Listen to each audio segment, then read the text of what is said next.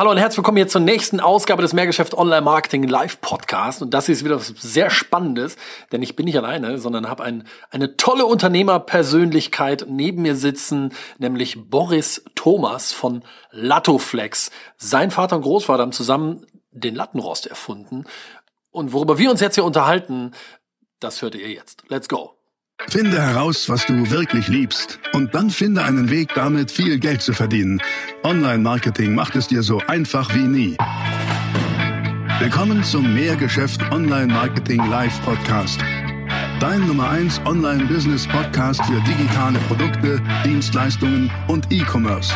Erfahre echte Erfolgsanleitungen für sofort mehr Umsatz mit deinem Online-Business live aus der Praxis. Viel Freude beim Zuhören, Lernen und Umsetzen. Jetzt kommen deine Hosts, die Online-Unternehmer Pascal Fay und Jeremy Fay. Sehr cool. Lieber Boris, ich freue mich sehr, dass du da bist. Ja. Dass das endlich geklappt hat. ähm, Schön mal bei dir zu sein, muss ich sagen. Also Ja. war echt klasse, ja. Ja, cool. du, du hast kein ganz unbekanntes Unternehmen, muss man sagen. Und vor allen Dingen haben auch dein Vater und Großvater etwas nicht ganz Unbekanntes erfunden, was ihr wahrscheinlich alle zu Hause habt. Erzähl mal erstmal ein bisschen für unsere Zuschauer, was machst du eigentlich?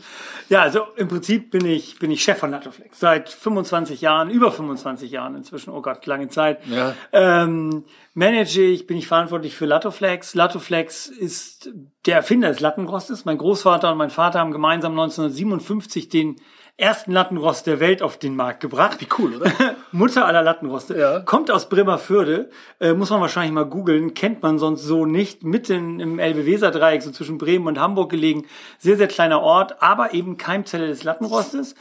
Und die Uridee ist bis heute eigentlich immer die gleiche. Die Idee war damals, Menschen schmerzfrei in der Nacht zu lagern, ihnen ein schmerzfreies Schlafen zu ermöglichen. Das war damals so die Idee von diesem Lattenrost. Wie kann man ein Bett gegen Rückenschmerzen bauen? Und das machen wir bis heute. Das ist so unser, unser Anspruch. Nicht ganz unerfolgreich. In wie vielen Ländern seid ihr aktiv? Oh, da müsste ich jetzt sogar passen. Also 30 bis 40 sind es bestimmt. Also wir haben 70 Läden in China, Latoflex-Läden in China inzwischen. Wir haben in Taiwan, wir haben fast in ganz Europa haben wir Lizenzpartner. Wir haben Leute, die mit unseren Patenten arbeiten. Also wir sind nicht der Mengenanbieter, muss man eben ganz klar sagen. Wir sind eine kleine Nische, die eben sagt, wo Menschen, ich sag mal mehrheitlich ab 50 Jahren etwa, wo das dann mit den Rückenschmerzen losgeht, sagen, Mensch, ich möchte mal wieder schmerzfrei aus meiner Kiste morgens kommen, aufstehen. Und da bauen wir sehr individualisierte Produkte. Wir haben fast 12.000 Varianten im Standardsortiment, weil unsere Kunden wollen halt ihre Lösung Mhm. und nicht so eine One-Fits-All-Nummer, wo man sagt, ja, passt schon, leg dich rauf und Klar, ist gut. klar. Ne? Ähm, Umsatz, dürfen wir über Umsatz sprechen? Ja, klar. Wie viel Umsatz macht ihr? Also wir sind, da muss man die Lizenzpartner natürlich dazu nehmen in Ja. Europa, die ja an uns dann fleißig Lizenzgebühren zahlen. Das ist, äh, äh, wenn man das alles zusammennimmt, dürften wir unter der Marke Latoflex so bei etwa 60 Millionen Euro liegen, 50 bis 60 Millionen, je nachdem wie man es rechnet. Wahnsinn, Ja. Wahnsinn. Echt irre. Also großen Respekt davor. Von daher, das ist das Coole. Wir kennen es jetzt auch schon seit einigen Jahren. Ja. Ähm, und wir tauschen uns immer aus zu spannenden unternehmerischen Themen, Herausforderungen. Und so im, ich sage mal, in dem, in dem Vollgas-Modus des Unternehmerseins. Ähm, sieht's ja nach außen immer so aus, es wird immer alles blendend laufen. Man hat ein, ein Instagram-Vorzeigeleben. Ein Umsatzrekord jagt den nächsten. Und dann haben wir uns mal so unterhalten und, und sind eigentlich drauf gekommen, so du eigentlich, so ist das eigentlich gar nicht. Es gibt, so, ein- es gibt so eine dunkle Seite des Instagrams. Ja. genau, genau, genau. Vor allen Dingen gibt es so eine, eine dunkle Seite des Unternehmertums. Absolut, Ne? Und das ist absolut. auch so ein bisschen mit unsere, ähm, unsere, unser Auftrag, wie ich finde, mal so das, das echte Unternehmertum Mhm. auch zu beleuchten. Mit allem Schönen, was dazu gehört, aber eben auch mit allem Sorgen, Mhm. schlaflosen Nächten und so weiter. Und ich glaube, das ist ein, ein Herzensthema auch von dir, Mhm. ähm, wo, glaube ich, auch dieses Buch draus entstanden ist, oder? ja Möchtest du absolut. dazu was erzählen? Ja, absolut. Also vielleicht, vielleicht ganz kurz zum Buch, fang nie an aufzuhören.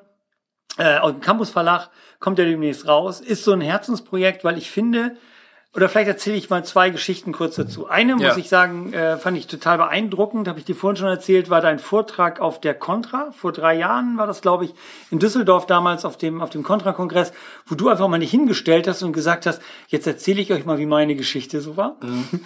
Und das war halt nicht von A nach B geradeaus durch. Ich plane jetzt mal meinen Erfolg und bin jetzt gleich da oben, sondern da waren auch sehr harte Jahre dabei. Du hast ein paar Misserfolge gehabt und hast das sehr offen auf der Bühne dargestellt. Das hat mich wirklich sehr berührt damals, weil ich dachte, endlich mal einer, der der sagt. Äh, und die zweite Erfahrung, die ich hatte, und das war so ein bisschen auch dann der endgültige Impuls, dieses Buch auch mal in die Welt zu bringen, war, ich erinnere mich noch ganz genau dran, das ist so anderthalb Jahre her. Wir haben gerade eine mächtige, schwere Transformation vor uns mit unserem Unternehmen, was unser Geschäftsmodell angeht. Viele Pläne von mir sind richtig gegen die Wand gefahren in den letzten zwei Jahren. Ganz offen gesagt, ich habe tolle Pläne gehabt, die waren wirklich super. tolle, tolle Sachen. Also eigentlich hätte das alles klappen müssen, hat aber nicht. Und dann saß ich an so einem Sonntagnachmittag in meinem Büro. Und wer mein Büro kennt, man guckt dann so in, auf die Hallendächer bei uns. Mhm. Das ist jetzt nicht so, da sieht man jetzt keine Berge im Hintergrund und nicht die Rockies oder ist auch kein Strand in der Nähe, das ist mitten im Brummerförde. man guckt so auf Wellblechdächer ähm, Finde ich schön, aber ist jetzt nicht so das erste, wo man sagt, Mensch, das ist immer ein toller Ausblick. Und es war so ein trüber Frühjahrstag, so ein norddeutscher, so ein Schmuddelwetter, wie wir das mhm. in Brummerförde nennen. Und ich war mit Gedanken voller Sorgen und gesagt, scheiße, wie das wohl weitergeht und was ich mir noch einfallen lassen muss und warum hat es nicht geklappt und äh, sitze da vor meinem Rechner und nehme irgendwann so mein Handy und scroll so durch mein Instagram. Und da war der Moment, wo ich wirklich dachte, Boris, du bist der einzige Depp, genau. der an einem Sonntagnachmittag bei Scheißwetter in seinem Büro sitzt, aufs Kackhallendach guckt, nicht genau weiß, wie es eigentlich morgen weitergeht und was Krass, die richtigen ja. Entscheidungen sind. Weil der Rest meines Netzwerkes tummelte sich gefühlt an den tollsten Stränden des Universums, Arm in Arm mit Bikini-Mädchen und Cocktails. Also Highlight. Also Erfolgstour. Niemand arbeitete eigentlich. Das Geld kam nur so rein, äh, so. Und das war der Moment, wo ich dachte, irgendwas läuft hier gerade schief. So. Und das Witzige ist, dann habe ich Gespräche mit dir gehabt, ich habe mit vielen, vielen tollen Unternehmern gesprochen, einem Bodo Jansen von Obstalboom, der auch in dem mm. Buch mitgewirkt hat. Wenn du mit denen sprichst, sagen die alle, ah, weißt du, ich habe so harte Jahre gehabt und ich bin so auf die Fresse gefallen, um ja. mal ganz deutlich zu sagen. Und ich habe schlaflose Nächte gehabt und ich habe so viel Fehlentscheidungen gefällt. Ja. Aber die haben mich alle weitergebracht. Man darf nur nicht aufhören, man muss da weitermachen. Mhm. So, und ich glaube, die Botschaft geht manchmal verloren. Indem, natürlich ist es richtig, sich zu überlegen, wie plane ich meinen Erfolg, wie ist meine Vision, wo will ich hin, was ist mein Warum. Wir sollten aber auch akzeptieren, dass das Leben manchmal ganz eigene Gesetze hat und du kannst nicht alles zu 100 Prozent planen. So, und das ist die Wahrheit. Das frisst einen an, das frustriert einen. Und mir fehlt manchmal dieser Aspekt der Ehrlichkeit genau, ja. in all dem, was wir hier so an Chaka Chaka, ich bin der Größte und bin von A nach B in einem Stück gegangen oder ja. so. Ne? Und einfach auch mal das offene Kommunizieren, dass Misserfolg wirklich dazugehört. Mhm, ne? Mhm. Auch bei uns, wenn ich das so sagen darf, sieht es nach, nach außen immer so toll aus, aber das ist auch, haben wir uns ja auch im Rahmen des Interviews hier darüber unterhalten, ich habe nach wie vor regelmäßig schlaflose mhm. Nächte. Mhm. Wirklich. Mhm. Habe ich auch gesagt, das muss dann zwar nicht immer zwingend irgendwie direkt existenziell nee. sein, aber man steigert sich ja dann mhm. da rein. Mhm. Weil es ist ja auch, je, je größer ein Unternehmen wird, und damit meine ich nicht, je größer das eigene Portemonnaie wird, sondern das Unternehmen wird, desto mehr hat man auch zu verlieren. Ja. Und desto mehr Druck macht man sich du, auch. Du hast ja auch mehr Verantwortung. Richtig. Du hast Leute, die, die für dich arbeiten, die, genau. die ihr Geld haben müssen genau. und so. Und ich glaube, das unterschätzen wir oft und darüber wird viel zu wenig in meiner Ansicht nach gesprochen, auch wie wertvoll diese Phasen sind. Und du hast das schön ja auch in dem Interview, was wir führen durften, für das Buch so dargestellt so, weißt du, wir landen dann irgendwann in unserem Kopf. Ja. Das ist dann wie so eine Maschine, denken, oh, was wäre wenn und wenn das jetzt schief geht, wenn das jetzt schief, genau. so. Und da wieder einen Weg für sich zu finden, zu sagen, ah, es ist normal, es ist menschlich. Ich habe mal so gesagt, äh, Menschsein ist keine Krankheit, das gehört einfach dazu. Wir sind, so. verstehst du, wir sind, das ist, jeder von uns hat diese Ängste, jeder von uns hat diese Dinge. Ich kenne Leute, die haben tausendmal auf der Bühne gestanden, haben immer noch Lampenfieber vor ja. jedem Auftritt. Das ist immer noch so, dass der, der Puls hochgeht. Und das ist ja vielleicht auch ganz gut so. Und ich glaube aber da eine Offenheit für zu erreichen, wie wertvoll das ist. Und das Witzige ist, mit allen Leuten, mit denen ich sprechen durfte zu diesem Buch, ne, die haben alle mir dann gesagt, ja, das war Mist, das war eine schwere Krise, das war eine leichte Krise, das war ein Fehlstart. Aber im Nachhinein muss ich doch sagen, war es toll, dass ich da durchgehen konnte, weil jetzt fühle ich mich selbstbewusster, stärker, ja. ich weiß, was, was richtig ist, ich habe einen besseren Instinkt bekommen für Frühwarnsysteme zu sagen, ah, da geht irgendwas schief. Ne? Mhm. Und ich glaube, das ist so ein bisschen der Punkt, Leuten auch mal den Druck zu nehmen, wenn es schief geht, bist du nicht der einzige Depp. ja, das glaube ich. Lass uns da nochmal in das Buch eintauchen. Mhm. Du hast es genannt, fang nie an aufzuhören. Das ist an sich immer ein sehr cooler Titel. Erklär mal, was hat's damit auf sich? Also ich glaube, oder sagen wir mal so, und ich, ich denke, das wird bei euch bei dem Coaching genauso laufen. Es gibt dann Leute, die starten voller Motivation, die waren auf irgendeinem Kongress Klar. oder waren irgendwie bei Tony Robbins und sagen, Chaka, jetzt gehe ich los. Und plötzlich kommt es dann ins Getriebe. Plötzlich merkt man, oh, Genau. der Flow läuft doch nicht so, ein paar Dinge, Kunden sagen ab, man kann nicht so akquirieren, wie man es wollte, was auch immer man vorhat, weiß man ja nicht. So, und dann gibt es Leute, die fangen an aufzuhören. Mhm. Die fangen an und sagen, war wohl nichts. Genau. Also alle anderen, bei allen anderen klappt es, nur bei mir nicht. Ne? Ich habe es irgendwie nicht verdient. Ich habe es nicht verdient. Äh, Vielleicht muss ich noch mal an meinen Glaubenssätzen arbeiten. Vielleicht sollte ich doch noch mal ein bisschen mehr meditieren. Was nicht verkehrt ist, zu meditieren und an seinen Glaubenssätzen Ja, zu arbeiten. Aber am Ende glaube ich, was wir immer wieder tun dürfen, ist in diesen Phasen zu erkennen, dass das normal ist. Das gehört dazu. Damit muss ich umgehen können. Und da entscheidet sich am Ende, werde ich am Ende erfolgreich sein oder nicht. Weil wenn ich dann aufgebe an dem Punkt, und das ist, dass die meisten Leute einfach zu früh aufgeben, ist, dass sie an dieser Stelle entscheiden, es ist wohl nichts. Ich habe es falsch gemacht. Ich kann es nicht. Ich muss vielleicht noch mal zehn andere Bücher lesen. Und meine Antwort ist: Steh auf, geh weiter. Genau. ne, fang gar nicht erst an, darüber nachzudenken, aufzuhören. Jetzt beginnt das Spiel. Ne? Super Titel. Und rein vom Inhalt her haben wir, glaube ich, jetzt schon verstanden oder ein Gefühl dafür gekriegt, in welche Richtung das geht. Du hast, wenn man sich das mal vom Inhalt her anguckt, das in sieben, Kapitel unterteilt. Was kannst du dazu sagen? Weil die finde ich auch gut. Also die, die, ich habe mal versucht, man muss ja für so ein Buch auch so eine Art Struktur schaffen. So. Und ich habe mal versucht, so sieben, ich nenne es jetzt mal Cluster, sieben Überschriften zu finden, unter denen ich jeweils sehr unterschiedliche Unternehmeraspekte, unterschiedliche Interviews, unterschiedliche Ideen, Ideen zusammengefasst habe.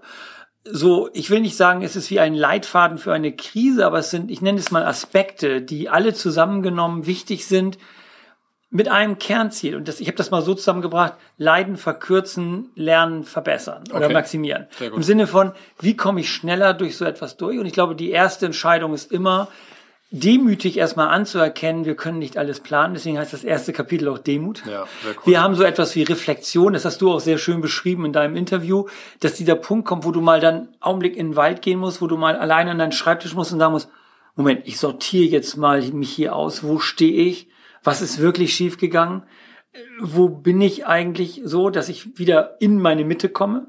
So, du hast es auch so schön gesagt, weißt du, wenn du in deinem Kopf bist, ne, bist du tot. Ja. So, und da wieder rauszukommen und wieder sich zu spüren und in die Mitte zu kommen. Einigen Leuten hilft Meditation. Der Bodo, äh, Bodo Jansen hat ja äh, dann sehr schön geschrieben, dass er dann in in, ins Kloster gegangen ist, zwei Wochen. Und gesagt, ich musste mal wieder mich sammeln. Ich war völlig neben der Spur. Also meine Mitarbeiter wollten mich als Geschäftsführer absetzen. Oh mein Gott, so.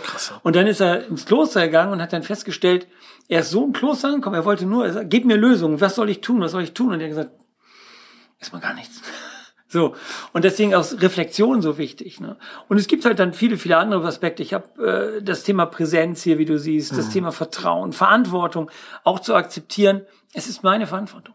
Ich Ja. kann nicht rumlaufen und sagen, der Staat ist schuld oder der Klar. Konkurrent ist schuld Klar. oder was auch immer. Ganz wichtig. Und Entscheidung. Ich muss an irgendeiner Punkt eine Entscheidung fällen. Beim letzten Kapitel war, habe ich lange mit dem Verlag gerungen, ob es nun eher Vision oder eher Werte heißt.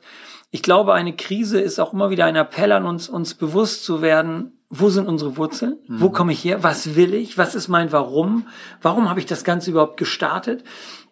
Weil dann hilft es mir, mit neuer Kraft auch wieder nach vorne zu gehen, weil du, wenn, weil wenn du etwas hast, was größer ist wie du selbst, wenn es da etwas gibt, wo du sagst, ich will hier die Welt zu einem besseren Platz machen, ich will, dass es hier irgendwie, ich will, dass es vorangeht, das ist das, womit ich gestartet bin, sich daran wieder zu erinnern, auch sein Team zu erinnern, hilft enorm wieder so, den, Fün- den zündenden Funken zu finden, wo alle dann rumlaufen und sagen, oh nein, nein, nein. Total. Und dann sagen, ah, stimmt, da wollten wir eigentlich hin. Genau, Und dann, dann, genau. deswegen sind das mehr, ich nenne es weniger ein Leitfaden, es sind mehr Aspekte, die auch in unterschiedlicher Reihenfolge teilweise wichtig sind, aber wo ich versucht habe, so die Ideen und Gedanken von Unternehmern und von mir selbst aus meinen persönlichen Erfahrungen, sind ganz viele persönliche Geschichten von mir drin, ähm, so zu ordnen mal zu so verschiedenen Kapiteln. Wahnsinnig cool. Also, was mir an der Idee dieses Buches schon besonders gut gefällt, ist erstens, sie ist von einem richtigen Unternehmer geschrieben, der durch alle Höhen und Tiefen auch gegangen ist und mit 25 Jahren Erfahrung in der Führung solch eines, ähm, ja, auch größeren Unternehmens wie deinem, glaube ich, da kommt schon echt ein ordentlicher Fundus zusammen. Und das Zweite ist, du hast ja auch mit einigen coolen Leuten Interviews geführt, die auch noch mit hier drin sind. Ne? Wer war das alles? Du, das sind elf Leute, es sind drei Mitarbeiter von mir, drei Führungskräfte, weil ich wollte auch deren Perspektive einarbeiten. Ähm, ich habe Leute dabei wie Alexander Christiani. Sicherlich in Deutschland jemand, der zum Thema Storytelling und wie finde ich meine Geschichte wieder ganz, ganz führend ist. Klar. Ich habe dich dabei gehabt, wirklich ganz, ganz toll. Äh, auch den Beitrag, den du gemacht hast. Es, es tat mir fast in der Seele weh, unser Gespräch. Wir müssten das eigentlich wahrscheinlich mal in voller Länge, auch alle Interviews. Ich musste die natürlich für das Buch zusammenschreiben und kürzen. Aber es waren so viele tolle Aspekte dabei. Ähm, ich habe zum Beispiel zwei ganz tolle Unternehmerinnen dabei. Äh, die Stefanie äh, Steinleitner, die in, in Bayern eine der besten Bäckereien macht, wo sie Brot backt wie zu Großmutters Zeiten. Ich habe die Vanessa Weber dabei. Ich glaube, Vanessa ich, kennst ja, du genau. ja, Von Weber, äh, von Weber Werkzeuge. Werkzeuge, ne? Die von ihrem. Papa mit 18 Jahren, Ja. fast über Nacht, äh, sie sagt immer in einem Biergarten, die Entscheidung gefällt hat, ich übernehme das, ich übernehme in einer reinen Männerdomäne, so ein Werkzeughandel, übernehme den als 18-Jährige. Wahnsinn. So, und hat das Unternehmen unglaublich nach vorne gebracht. So mit der darüber zu sprechen, wie bei ihr Entscheidungsprozesse unter Druck laufen, war, war sehr, sehr spannend. So, wie sie sich da als 18-Jährige reingearbeitet hat, war ganz toll. Die Stefanie zum Beispiel mit ihrer Bäckerei, ganz, ganz spannend, hat da, hat da sehr offen darüber erzählt. Sie hat ihren Mann geheiratet. Sie hat, ist da quasi in diese Bäckerei reingeheiratet. Und das erste, was sie zu hören kriegte, war, dass die Bäckerei praktisch fast insolvent ist. Dass die Bank ihr nahelegte, äh, das Ganze doch lieber sein zu lassen, weil sie hat ja keine Ahnung von Bäckerei. Und dann da durchzugehen, eine neue Vision für das Unternehmen zu entwickeln und weiterzumachen. Und dann habe ich bei Paul Kotes, ein ganz, ganz toller Mensch hier aus, aus Düsseldorf, der im Benediktushof äh, Zen-Seminare für Führungskräfte macht. Der nimmt Führungskräfte und setzt die erstmal ein paar Tage lang auf ein, auf ein Meditationskissen und sagt, du hältst jetzt mal die Klappe. was so für die meisten Führungskräfte total schwierig sehr ist. schwer. Was sehr schwer ist. Auch sehr spannende Aspekte dabei, die er zu beitragen hat. Dann natürlich Bodo Jansen, Upstalboom ist dabei, ein guter Freund inzwischen von mir, ganz, ganz lieber Mensch, hat letztes Wochenende Geburtstag gehabt, hat mir noch kurz gemailt. Der durch ganz, ganz schwere Krisen gegangen ist, auch ganz persönlich, weil der hat eine Umfrage, in seinem, muss man sich mal vorstellen, der hat eine Umfrage in seinem Unternehmen gemacht unter seinen Mitarbeitern. Hotel, glaub ich, ne? Hotel, das ist die Upstalboom Hotelgruppe, sehr, sehr große Hotelgruppe auch, oben in Emden und äh, haben an der ganzen Nordseeküste Hotels und der hat eine Umfrage gemacht vor einigen Jahren, ich glaube acht, neun Jahre ist jetzt her, unter seinen Mitarbeitern, ungeschminkt, ungefiltert, mit einem ganz klaren Ergebnis, das wäre hier gar nicht mal so schlecht, das Unternehmen, dem wird es echt gut gehen, wenn Bodo Jansen nicht mehr Geschäftsführer ist und endlich nach Hause geht. Also so ein knapper Verkürzung. Da gab es noch viele andere Aspekte Aber was dabei. für eine Message erstmal, ne? so, das ist so wie bei den Piraten, wenn du so den schwarzen Fleck überreicht kriegst als Kapitän und abgesetzt bist. Genau. So, ne? Das hat ihn natürlich geschockt und hat aber da, dazu geführt, dass er ins Kloster gegangen ist, hat gesagt, ich, ich muss hier mal raus, das geht gar nicht. Ist dann bei dem Amsel Grün, einen ganz, ganz tollen äh, Pater, ist er da ins Kloster gegangen und der hat ihm erstmal klar gemacht, das geht um ihn. Das geht um seinen eigenen, das sind nicht die Leute, die sind nicht zu doof, sondern die haben ihm einfach nur reflektiert, was mit ihm läuft. Und durch diese schwere Krise hat er dann den Upsalboom-Weg entwickelt, ist mit seinen Azubis auf den Kili gewandert, war jetzt mit seinen Azubis irgendwie am Nordkap. Also ist auf völlig andere Ebenen gekommen, der Teamentwicklung, des Team Spirits. Hat er ja auch einen ganz, ganz tollen Film drüber gedreht, den Upsalboom-Weg. Ja, ja. Ganz, ganz toller Film über Führung, der sich wirklich lohnt. Sehr, sehr tief, sehr, sehr tolle Gedanken dabei. Ein Gerald Hüther als Gehirnforscher damit bei. So, und all diese Leute haben sofort Ja gesagt und gesagt, endlich schreib, schreiben wir mal über die Wirklichkeit, Ja, das so wie es ist wirklich so. ist. Genau so, und das, das. war, ich habe elf Leute gefragt und elf mal ein Ja gekriegt, in 48 Stunden, glaube ich. Das war schon lustig. Ne? Und das ist das Coole. Ich zitiere nur mal so einen kurzen Satz äh, vom, vom Buchrücken. Drei Uhr nachts, kann nicht schlafen, weiß nicht, wie ich am Monatsende meine Mitarbeiter bezahlen soll. Hashtag Krise ist Mist. Hashtag Probleme wälzen. Weil du halt sagst, niemand postet im Internet, dass seine Firma kurz vom Ja. Konkurs steht und nicht weiter was. Und niemand veröffentlicht irgendwie aufs, auf Instagram ein Selfie, drei Uhr nachts bin alleine, macht mir Sorgen, kann nicht schlafen. Ne? Aber darum geht's. Also ich glaube, für alle, die Unternehmerinnen, Unternehmer sind oder für alle, die sich auf den Weg machen, ist das irre wertvoll, weil es geht nicht immer nur um höher, schneller, weiter, sondern nimm auch mal den Druck raus, dass ja, dass, dass auch wirklich Krisen, Pleiten, Misserfolge und Rückschläge auch dazugehören. Die sind da, die sind einfach Bestandteil und nicht das Gegenteil von Erfolg. Die Frage ist, wie geht man damit um? Und ich glaube, dafür gibt es Buch tolle Anleitungen oder Impulse. Ne? Also sehr ehrliches Thema. Cool. Und vielleicht nochmal, wenn du sagst, ähm, äh, wie geht man damit um? Ich glaube, die erst, der erste Schritt, neulich fragte man, wie geht man um? Ich sagte, der erste Schritt ist, das, was du gesagt hast, zu akzeptieren, dass es Bestandteil unseres Lebens ist. So, ich hatte mal so einen Vortrag neulich gehalten, der hieß, Krise ist auch nur ein Mensch. Weißt du, es gehört einfach dazu. Und ich würde sogar so weit gehen, zum Glück, denn ich glaube, einen Aspekt übersehen wir dabei auch immer. wie sollen wir jemals unsere wahren Potenziale erreichen, wenn nicht das Leben uns ab und zu mal schubst? Mhm. Weißt du, das ist so wie, wir, wir würden ja in unserer Komfortzone immer bleiben. Wenn nicht plötzlich irgendeiner mal sagen würde, so, jetzt muss aber nicht mal bewegen. Ne? Jetzt mal gucken, so. ob so, wie, wirst, wie sollen wir jemals größer werden, wachsen? Ich meine, ich weiß, Leute fallen immer in diese Illusion rein. Also wenn ich erstmal genügend Geld habe, wenn ich erstmal dieser, wenn ich, dann bewege ich mich dann gucke ich, wie weit ich gehen kann. Und ich glaube, das Gegenteil ist der Fall. In dem Augenblick, wo das Geld knapp wird, in dem Augenblick, wo es weh tut, in dem Augenblick, wo du frustriert bist, wo du vielleicht auch mal traurig bist, weil du denkst, so blöd, das war so ein schönes Projekt, voll gegen die Wand gefahren, hat nicht funktioniert. In dem Augenblick sagt das Leben dir, beweg dich. Ja. Jetzt, jetzt musst du zeigen, wie weit du gehen kannst und noch einen Schritt weiter. Und deswegen gehe ich immer so weit, ein Leben ohne Krise ist kein Paradies, sondern die Hölle. Von Stillstand wir werden nie unsere Potenziale erreichen. So, und das ist, glaube ich, eine Kernmessage hier zu sagen, lass uns mal ein bisschen entspannter sein damit, verdammte Käse. Gerade in Deutschland, weißt du. Total. Das ist ja, in unseren Biografien darf ja kein Scheitern auftauchen. Ich würde heute so weit gehen, ich stelle ja lieber einen Geschäftsführer ein, der dreimal Konkurs gegangen natürlich. ist, weil ich weiß, der weiß, wie es geht. Ja, natürlich. Verstehst du, der hat's gelernt. Das ist genau der Punkt, ja. Ja, das ist leider etwas, was mich in dieser Republik auch furchtbar nervt, mhm. dass du dass du scheinbar keine Misserfolge haben darfst. Ne? Mhm. Ne? Und, und wenn du, das Problem ist ja auch, wenn du mal ein bisschen erfolgreicher wirst und auch vielleicht ein bisschen mehr in der Öffentlichkeit dadurch stehst, was ja zwangsläufig der Fall mhm. ist, wenn du größer und erfolgreicher wirst, dann kommen auch die ganzen Geier auf den Schirm und, und die sich dann darin asen, wenn du mal irgendwie einen Rückschlag hast und sagst, siehst du, ich hab's doch immer gewusst und hahaha, doch nur ein Blender oder sonst wie. Mhm.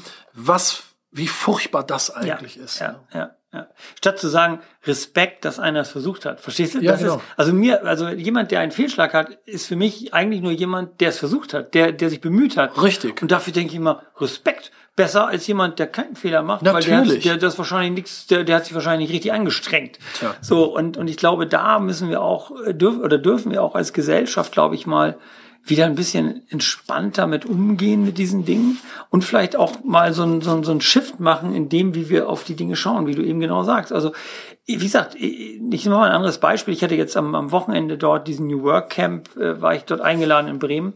Und da war, war zum Beispiel einer, der hat ein Startup gegründet, fand ich sehr, sehr spannend, äh, für so Pfandsysteme für Einweg-Kaffeebecher. Weißt du, der machte so ein Pfandsystem sehr, sehr harter Job. Ich glaube, das ist nicht einfach, das umzusetzen, weil Menschen in ihrer Gewohnheit doch lieber den Einwegkaffee wegnehmen. Und ich sprach so mit ihm dort, wir hatten so eine Podiumsdiskussion dann noch am Anfang. Und da habe ich auch gesagt, weißt du, sag ich, du hast auf deiner Uni ganz viel Schlaues gelernt. Er macht gerade seinen Master und alles toll, BWL und Marketing und du lernst alles mögliche. Du lernst Businesspläne zu lernen, du lernst Bilanzen zu lesen, du lernst alles, lernst du. Was du nicht lernst, ist Kündigungsgespräche führen. Genau. Und das ist ja schon mal eine Mini-Krise, die du im Team hast, weil früher oder später wirst du jemanden lassen müssen. Das kannst du schön trinken, wie man du willst, aber dieser Punkt wird kommen. Klar. Einfach weil sich Wertesysteme manchmal auseinanderentwickeln, weil du feststellst, irgendwie passt es hier nicht mehr. Vielleicht hat es mal gepasst, aber jetzt nicht oder so. Also du wirst irgendwie dich von jemandem trennen müssen. Das lernst du aber nicht an der Uni. Weißt du, niemand, niemand bereitet uns darauf vor, wie gehe ich mit so einer Krise in einer Beziehung Natürlich. um. Und ich kann nur jedem sagen, sobald du Mitarbeiter hast, wirst du früher oder später irgendwann mal sowas tun müssen. Ja. So, und dann sitzt du plötzlich da und stellst fest, du hast so viel Schlaues gelernt in deinem Leben. Aber du das hast, nicht. Das nicht. Ja, das hat dir keiner gesagt. Wie geht ein würdevolles, anständiges, gerades Kündigungsgespräch? Genau. Das kann man machen. Aber da lernt, das lernt keiner. Nee. So, und ich glaube, das sind die Punkte, wo wir wieder neu draufschauen können und sagen müssen, ja, das ist so, das wird passieren, da müssen wir uns ja nicht vorumdrücken. Das ist ja kein Bällebad, das Leben. Oder? Ja. Also zum Glück. Ne, ja. Zum Glück. Ja, das ist so. Mhm. Also wirklich tolles Buch. Fang nie an aufzuhören. Das Mindset für Manager und Macher. Und aus meiner Sicht auch für die, die sich auf den Weg machen. Oh ja, ganz wichtig. Ja. Und also von daher, ich möchte euch nochmal zeigen, weil das unter den ganz vielen tollen Fachbüchern und sieben Schritte, wie du jetzt noch erfolgreicher wirst und sowas, ist das mal eine echt, ja, eine echte, eine echte Rose. ja, weil, weil es eben echt ist, wie ich glaube. Ähm, wir packen den Link hier unter das Video. Äh, da könnt ihr draufklicken und kommt dann direkt zu Amazon. Bei Amazon kannst du bestellen. Ne? Ganz überall, jeder Buchhandel, in allen Buchhandlungen ist ganz normal, ist im Campus Verlag entschieden, also von daher mit ISBN-Nummer überall zu bestellen. Cool. Amazon Buchhandlung um die Ecke, wo immer man bestellen möchte. Sehr cool. Ja. Abschließend vielleicht noch eine Frage. Jetzt bist du seit 25 Jahren oder noch länger Unternehmer. Mhm. Was hat sich durch dieses Buch für dich verändert? Hm. Das ist eine interessante Frage, die ich mich, die ich mich auch schon, die ich mir auch schon gestellt habe in den letzten Wochen. Ich glaube, was sich geändert hat, ist ein Stück weit Sichtbarkeit. weil da steckt ja auch ganz viel Persönlichkeit von Ja, mir klar. drin. Also es war schon so bei ein paar Dingen, wo ich Du dachte, dich, ne? da, darf ich das überhaupt so schreiben?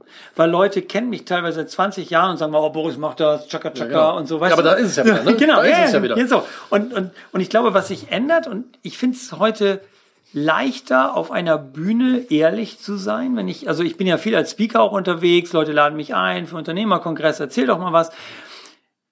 Und das Interessante ist, ich habe früher natürlich mich immer bemüht, das tolle, die, die tolle Unternehmensgeschichte zu erzählen. Also wie cool wir sind und was wir alles toll sind. ist. Wir machen ja auch viele Sachen toll. Also ist gar keine Frage. Und das mache ich auch weiterhin, werde das auch weiterhin erzählen. Durch das Buch, glaube ich, hat sich so eine Tür geöffnet, die meine Zuhörer, die die Leute, die da sitzen im Publikum ganz, ganz toll finden und die sie manchmal noch wertvoller finden als meine Erfolgsgeschichten, ist, dass ich da stehe und sage, um da hinzukommen, gab es aber zwei, drei Geschichten, die ich hier mal teilen möchte, die nicht so prickelnd waren, wo wir wirklich gesagt haben, oh, das ist richtig in die Hose gegangen. Und da sind in dem Buch viele Dinge drin. Wie gesagt, es hat mich so ein bisschen, ein paar Mal ein bisschen Mut gekostet, nicht wieder in diese Rille zu verfallen und zu sagen, ich erzähle euch jetzt, wie alles cool ist hier, sondern, und ich glaube, diese Sichtbarkeit als Mensch ist etwas, was das Buch verändert hat, die mich aber auch wieder neu herausgefordert hat, muss ich ganz klar sagen, weil da hast du so ein Stück weit, wie du es eben auch dargestellt hast, du wirst natürlich transparenter, du wirst sichtbarer. Das ist nicht mehr, du lässt Leute näher an dich ran. Mein eigenes Team, meine Mitarbeiter, wenn die das lesen, sagen dann, was schreibt der denn für einen Kram? Muss doch nicht an alle, muss doch nicht an alle erzählen hier diese Geschichten, wo wir auf die Nase gefallen sind. Und äh, umso wichtiger, glaube ich, ist die Botschaft. Ja, sehr cool.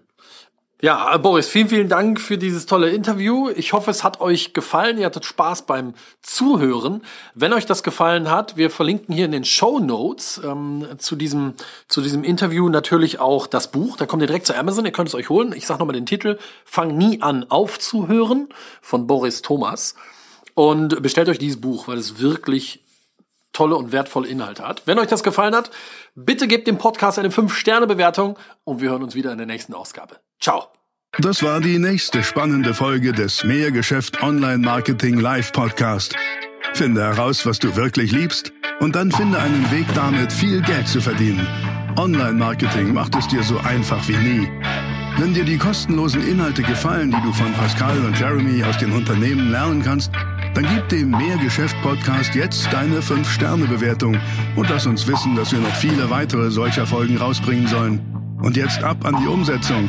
Mit viel Spaß und viel Erfolg für dich.